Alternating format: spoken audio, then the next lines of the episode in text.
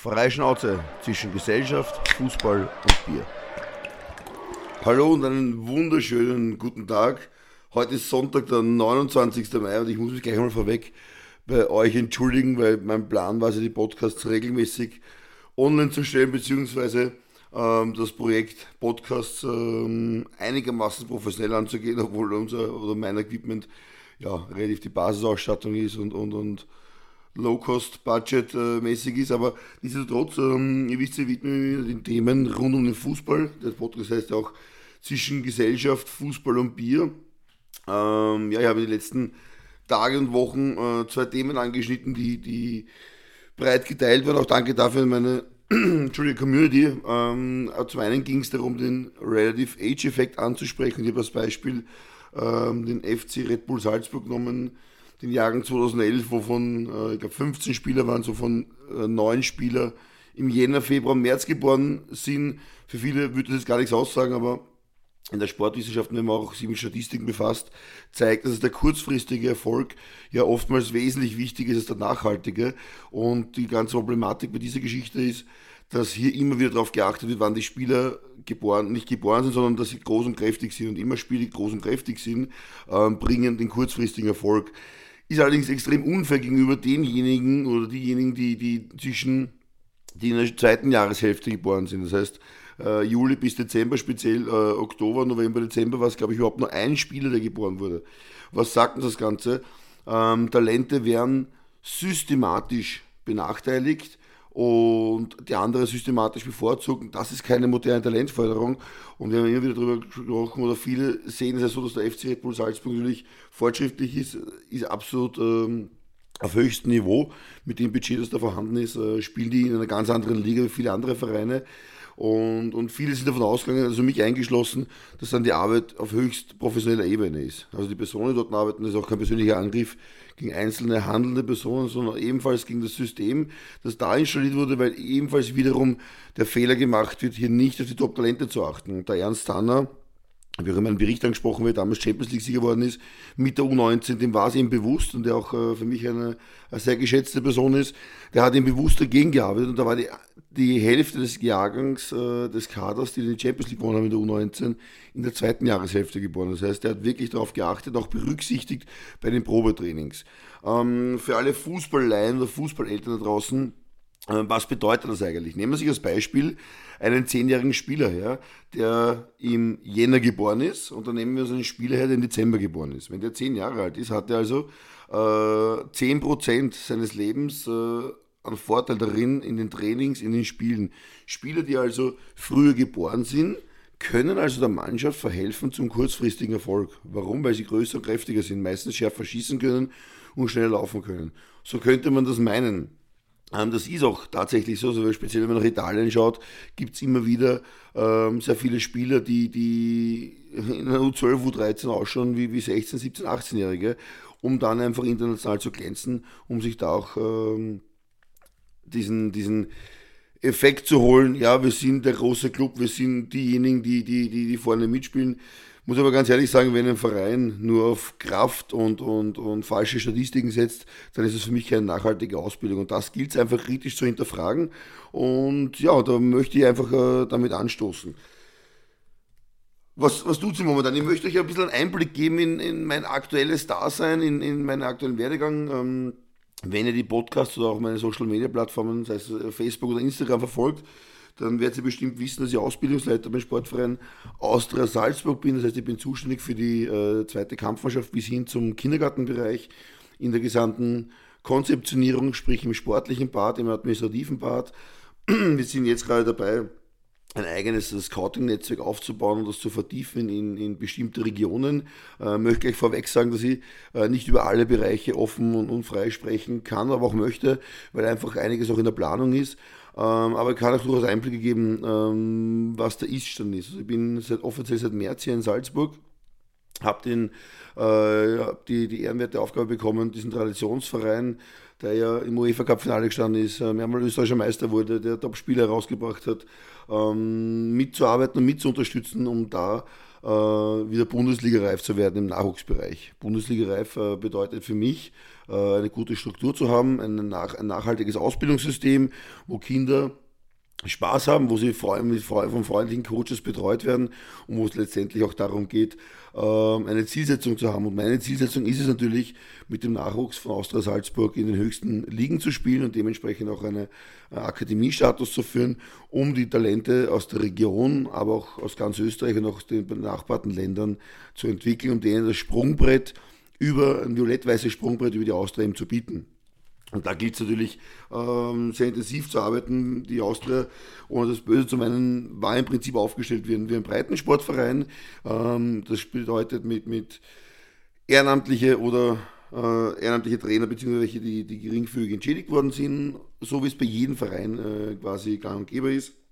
Und das Ziel ist natürlich, ähm, da eine neue Ebene einzuführen und auch der Vorstand äh, von Austria Salzburg steht voll und ganz hinter den Nachwuchs. Da sind einige handelnde Personen dabei, ähm, wie unser Präsident, der Klaus Salzmann, der da nicht nur sein Herzblut reinschüttet, sondern wirklich viel Zeit und Liebe investiert.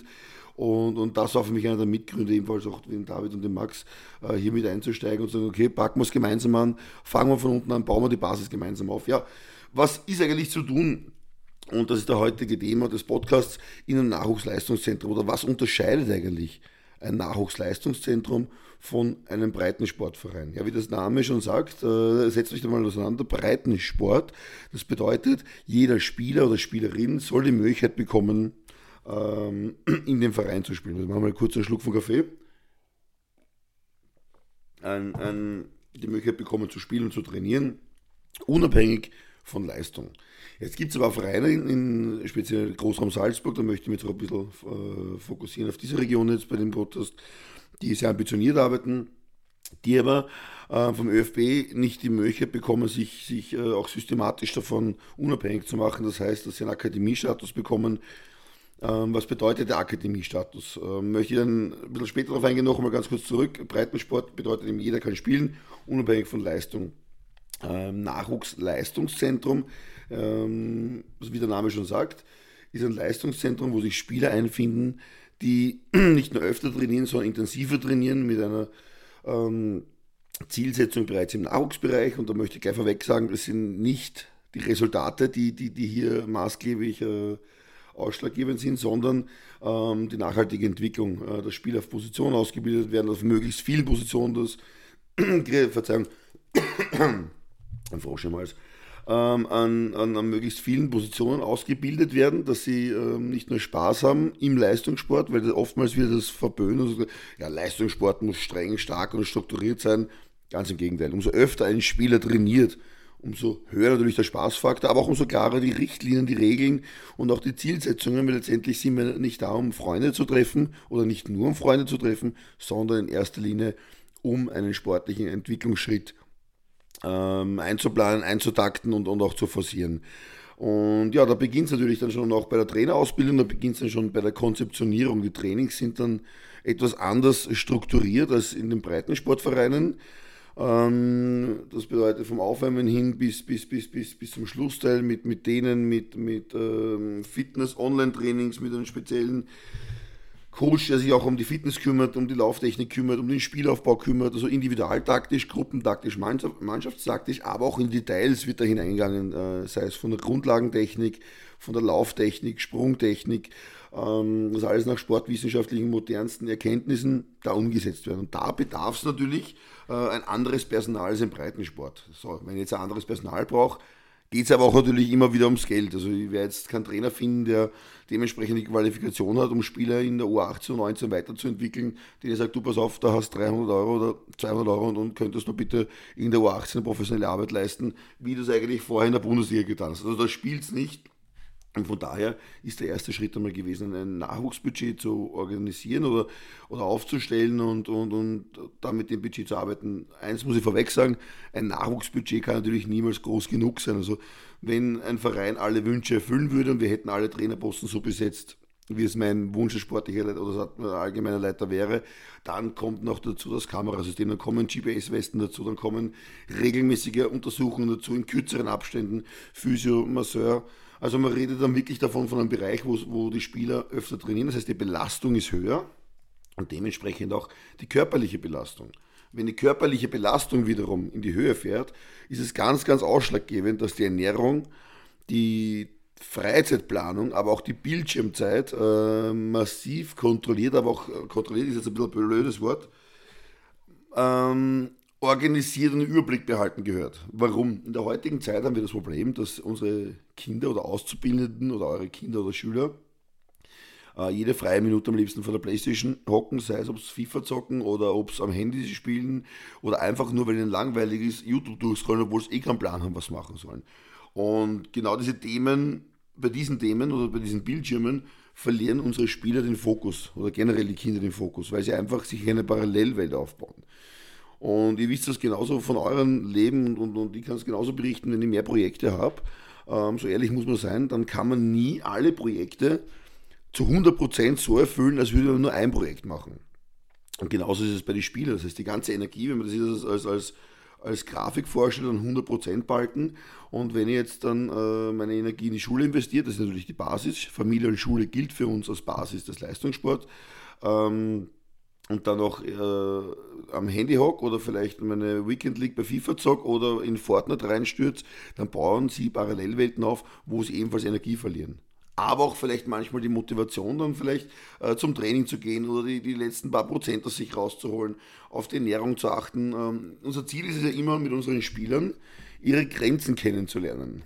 So, und die Grenzen kennenzulernen, das kennen sehr viele von uns, aber die Grenzen zu durchstoßen und in neuen Bereiche vorzudringen, das ist äußerst unangenehm was kann ich damit meinen? Wenn ich jetzt zum Beispiel sage, wir haben jetzt eine Ernährungsschulung und sind jetzt zwei Wochen auf Mallorca, so wie im, im, im Februar immer, wo auch dementsprechend die Ernährung umgestellt wird und dann gibt es gewisse Sachen, die gekocht werden, weil die einfach unser Körper äh, gesunde Energie braucht, um dementsprechend nachhaltig Leistung bringen zu können. Und das schmeckt ein Spieler nicht, dann werden wir den natürlich nicht zwingen. Es darf auch in jeder Spieler gewisse Sachen nennen, die er nicht möchte. Aber grundlegend ist es schon so, dass sie auch Sachen kosten müssen, und, und auch zu sich zuführen müssen, weil der Körper einfach die Energie braucht. Würde das nicht passieren, wäre die Verletzungsanfälligkeit wesentlich höher und die Leistung, die im Endeffekt abgerufen werden kann, weniger. Also das heißt, Sachen kosten, Sachen probieren, sich auf Sachen einzustellen. Das ist auch der große Unterschied. Natürlich ist äh, Spaß äh, immer ganz, ganz wichtig, um auch die Kreativität und auch diesen Antriebsmotor permanent hochzuhalten. Aber es gibt gewisse Dinge, das ist im, im Leistungssport und anders als im Breitensport, man muss gewisse Dinge trainieren, die mir vielleicht nicht so viel Spaß machen wie ein Lattenschießen oder vielleicht eine Runde Schnipsen spielen oder sonstiges. Und, und, und da geht es einfach um diese Thematiken, die einfach den großen Unterschied ausmachen zwischen Leistungssport und Breitensport. Ja, jetzt haben wir darüber gesprochen, ähm, was ist der Aufbau eines Nahrungsleistungszentrums. Es bedeutet ja nicht nur, ähm, dass wir dir am Platz gehen, 90 Minuten viermal die Woche trainieren und dann nach Hause gehen, sondern da ist ja viel, viel mehr in Planung. Und, und äh, es beginnt von einer Nachmittagsbetreuung, das beginnt von einer individuellen sportpsychologischen Betreuung, wenn ein Spieler eine Verletzung gehabt hat, in der Schule vielleicht rennt es nicht gut, dann gibt es noch Stress mit den Eltern, weil es eben in der Schule nicht gut rennt. Dann sind das einfach, ich nenne es einmal die Wellen des Lebens. Also manchmal gibt es die Welle, die Erfolgswelle, auf der man reiten kann, wo alles geil ist und man super viele Freunde hat und, auf, und die Schulterklopfer kommen. Und dann gibt es die Phase, wo du verletzt bist und du von der ersten Reihe auf einmal in die zweite Reihe kommst, in die dritte Reihe kommst, dann klappt es in der Schule nicht, weil der Ausgleich nicht mehr da ist. Dann äh, sind die Eltern natürlich die Ersten, die mühsam sind, die natürlich mühsam sein müssen aus Sicht des Spielers oder des Kindes. Ähm, und dann hat man quasi eine emotionale Talfahrt. Und da gilt es einfach darauf, ähm, eine Vertrauensperson zu haben, mit der man sich austauschen kann, wo einfach jemand da ist, der, der ihn versteht, der ihm nicht noch einem Schädel haut, weil es dann wirklich noch scheiße rennt und er vielleicht äh, ja, einfach da schlampig war. Und das sind einfach die Phasen des Lebens. Es ist jetzt nicht nur so, dass es in der Schule mal schlecht laufen kann. Es gibt äh, Trennungen, es gibt Krankheiten in der Familie, die einen äh, zurückschlagen können. Es gibt so viele Tiefen, die man durchtauchen muss, um letztendlich das große Ziel eines Profisfußballers zu erreichen. Und ich denke einfach, dass es da ganz, ganz wichtig ist, den Menschen vor allem menschlich zur Seite zu stehen. Ja, dass man Druck macht, wenn es äh, einmal nicht gut rennt, das ist sehr einfach, aber dann die Hand zu reichen und sagen, du pass auf, wir verstehen dich, wir kennen ein Problem oder ich kenne ein Problem, ich würde dir gerne helfen. Und ich glaube, diese Situation ist der ganz, ganz große Unterschied zwischen vielen Nahrungsleistungszentren, wo viele Spieler oder viele Systeme, sage ich jetzt einmal, ich möchte nicht auf einzelne Personen oder Vereine aufhängen, ähm, einfach darauf abzielen, jetzt muss ich aufpassen, was ich sage, Maschinen äh, zu erzeugen, die einfach äh, teilweise emotionslos wirken. Die Kinder mit 8, 9 Jahren haben alle gleichen Schuhe, gleichen Sporttaschen, gleiche Kleidung, was natürlich professionell aussieht und geil aussieht. Aber das System ist manchmal zu perfekt. Es ist zu emotionslos, zu, zu, zu strukturiert und zu klar angesagt, was zu tun ist. Die, äh, aus meiner Sicht ist die Entwicklungsphase oder die, die, die Phase der Kreativität enorm dadurch gehemmt, weil einfach zu viele Auflagen da sind einfach, einfach auch zu viele Zwänge. Ähm, das betrifft jetzt allerdings nicht nur die Vereine, sondern euch, liebe Spieleltern, ihr arbeitet, äh, mein U16-Trainer sagt immer, wir arbeiten 90 Minuten am Tag mit unseren Spielern, aber ihr arbeitet 22 Stunden am Tag oder 20 Stunden, 18 Stunden mit unseren Spielern. Das heißt, die Eltern sind in Wirklichkeit ähm, die intensivsten Coaches. Und wir versuchen natürlich Sachen abzufangen, die komplett schief rennen, wenn der Papa oder die Mama das Burli äh, übermäßig bemitleidet, weil es einmal eine drüber bekommen hat oder weil es äh, ja, Superstar-Allüren raushängen lassen und die Eltern das unterstützen oder vielleicht noch bei jedem Tor 20 Euro zahlen und und und. Das sind halt so viele Sachen, die in die falsche Richtung gehen. Und unser Job als Trainer ist es natürlich immer wieder da objektiv zu sein, um den Spieler zu helfen. Ich kann aber einem Spieler auch bewusst nur dann helfen, ich sage das immer zu meinen Trainern und auch zu meinen Spielern, wenn ich einen Spieler dreimal hintereinander lob, dann bin ich nicht verliebt in ihm. Kritisiere ich ihn dreimal hintereinander, bin ich auch niemals böse auf ihn. Wir haben einfach das Problem, das gesellschaftliche Problem, dass wir immer dann, wenn wir kritisiert werden, glauben, etwa nicht gemocht zu werden oder besonders gemocht zu werden. Und das müssen wir als Trainer klarstellen. Unser Job ist es zu korrigieren und zu helfen. Ganz egal, welches, was sein persönliches Empfinden dabei ist, wenn man es nüchtern betrachtet, geht es darum, wenn seine Lauftechnik nicht gut ist, ihm darauf aufmerksam zu machen. Kinder könnten jetzt glauben, wenn sie so erzogen worden sind oder generell aus der Gesellschaft so, so, so, so getaktet sind, ähm, der Trainer mag mich, der sagt, ich laufe schlecht. Ja, eine Mama, die alles schlecht verstehen will, ruft den Trainer und sagt, warum sagst du, mein Sohn kann nicht laufen? Und so passieren diese Probleme im Alltag. Und äh, dafür gibt es bei uns halbjährlich äh, Perspektivgespräche, Elterngespräche, um einfach den aktuellen Stand äh, abzufragen und auch unter, unter sechs, acht oder zehn Augen zu besprechen. Das bedeutet, der Trainer ist dabei, ich als Gesamtleiter ist dabei, die beiden Elternteile und der Spieler, um einfach den Iststand und unsere Sichtweise darzulegen. Und da geht es gar nicht darum, jetzt irgendwie in die Schranken zu weisen, sondern das ist ein emotionsloses Gespräch, wo es einfach darum geht, den Burschen zu analysieren, um ihm weiterzuhelfen emotionslos klingt jetzt auch ein bisschen kalt, wenn ich das so anspreche, aber es gibt einfach Fakten, die muss man ungeschmückt mitteilen, damit sie auch klar ankommen. Ja, wenn jetzt ein Spieler mit einem Gewichtsproblem hat und ich umschmückt das und, und, und, und redet dann nicht Klartext, dann wird das dem wahrscheinlich nicht helfen, seine Ernährung umzustellen, weil er sich ja selber eh immer wieder Ausreden parat gelegt hat. Ja, und, und so, so geht es letztendlich dahin. Das heißt, von Ernährung, Sport, psychologischer Betreuung, über, über Nachmittagsbetreuung, über Internat und, und, und Schulkooperationen wird die Austria oder ist die Austria bereits in den letzten Wochen enorm gewachsen. Ist natürlich äh, Tag und Nacht eine riesige Arbeit, äh, ähm, da, da, da die da investiert wird von mehreren Personen. Äh, mein großes Ziel ist es auch da, die Austria-Familie noch mehr in den Fokus zu rücken, das heißt ähm, fachkompetente Personen, ähm, Pädagogen, die in der Nachmittagsbetreuung aktiv sind, da zu involvieren. Es ist ein großes Abschlussfest geplant, um einfach dieses, diesen Wir-Gedanken, dieses Wir-Gefühl äh, zu zeigen, um einfach zu sehen, okay, da, da ist der Sponsor, da ist der U7-Spieler, der U16-Spieler, Spieler von der Kampfmannschaft, ähm, andere Leute, die man sonst eigentlich nur aus dem Stadion kennt. Und das Tolle im Fußball ist, dass wir zusammenrücken und dass wir eine Familie sind und zusammenhalten. Ganz egal, ob das jetzt bei uns bei Technofootball ist, wo der Zusammenhalt enorm stark ist, oder bei der Austria, der, der immer stärker und stärker wird. Und für mich ist einfach die Basis eine gute Stimmung. Ein respektvoller Umgang miteinander, ganz egal, ob das zwischen den Spielern ist, unter den Trainern ist, von den Trainern zu den Spielern, der ganz, ganz wichtig ist, dass der auf Augenhöhe passiert und nicht von oben herab. Ähm, zwischen Funktionären, Präsidenten, handelnden Personen am Spielfeld. Es ist einfach ein Zusammenspiel von, von mehreren äh, Kettengliedern.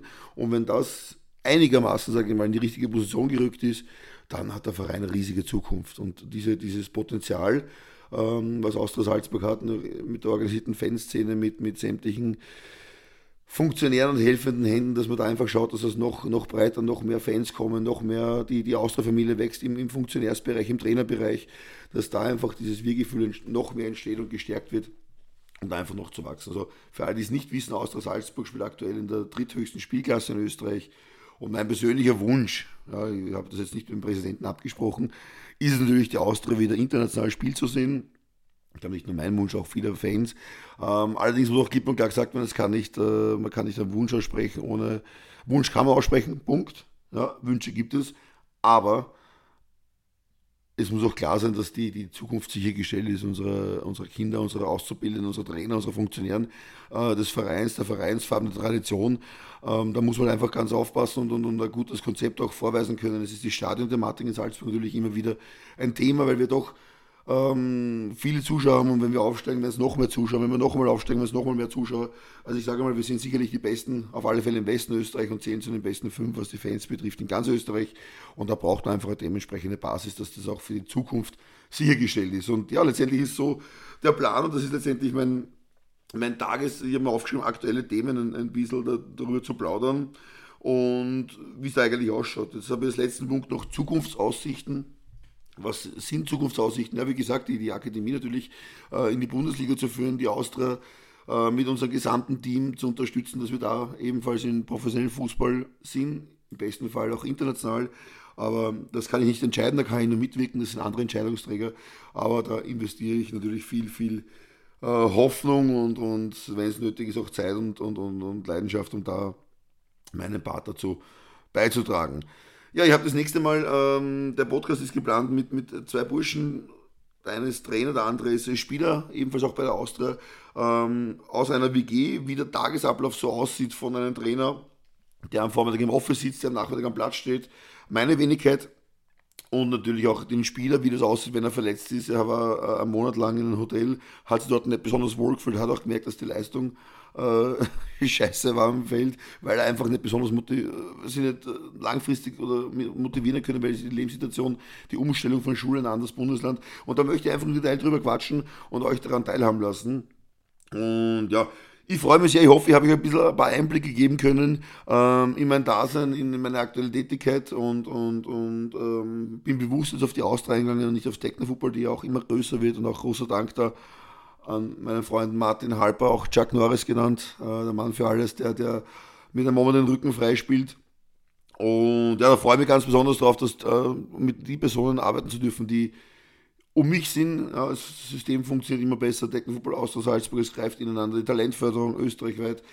Ja, und dann schauen wir mal, wo wir in Zukunft sein werden. Also nochmal darauf zurückzukommen, wir, nächster Podcast in zwei Wochen am Sonntag abzurufen ab dem Sonntag. Alle anderen Podcasts könnt ihr natürlich nachhören. Mit Sinan Büteki, der Scout bei Manchester City war, ähm, mit dem Ilcho Nomoski, der freie Schnauze zwischen Gesellschaft, Fußball und Bier.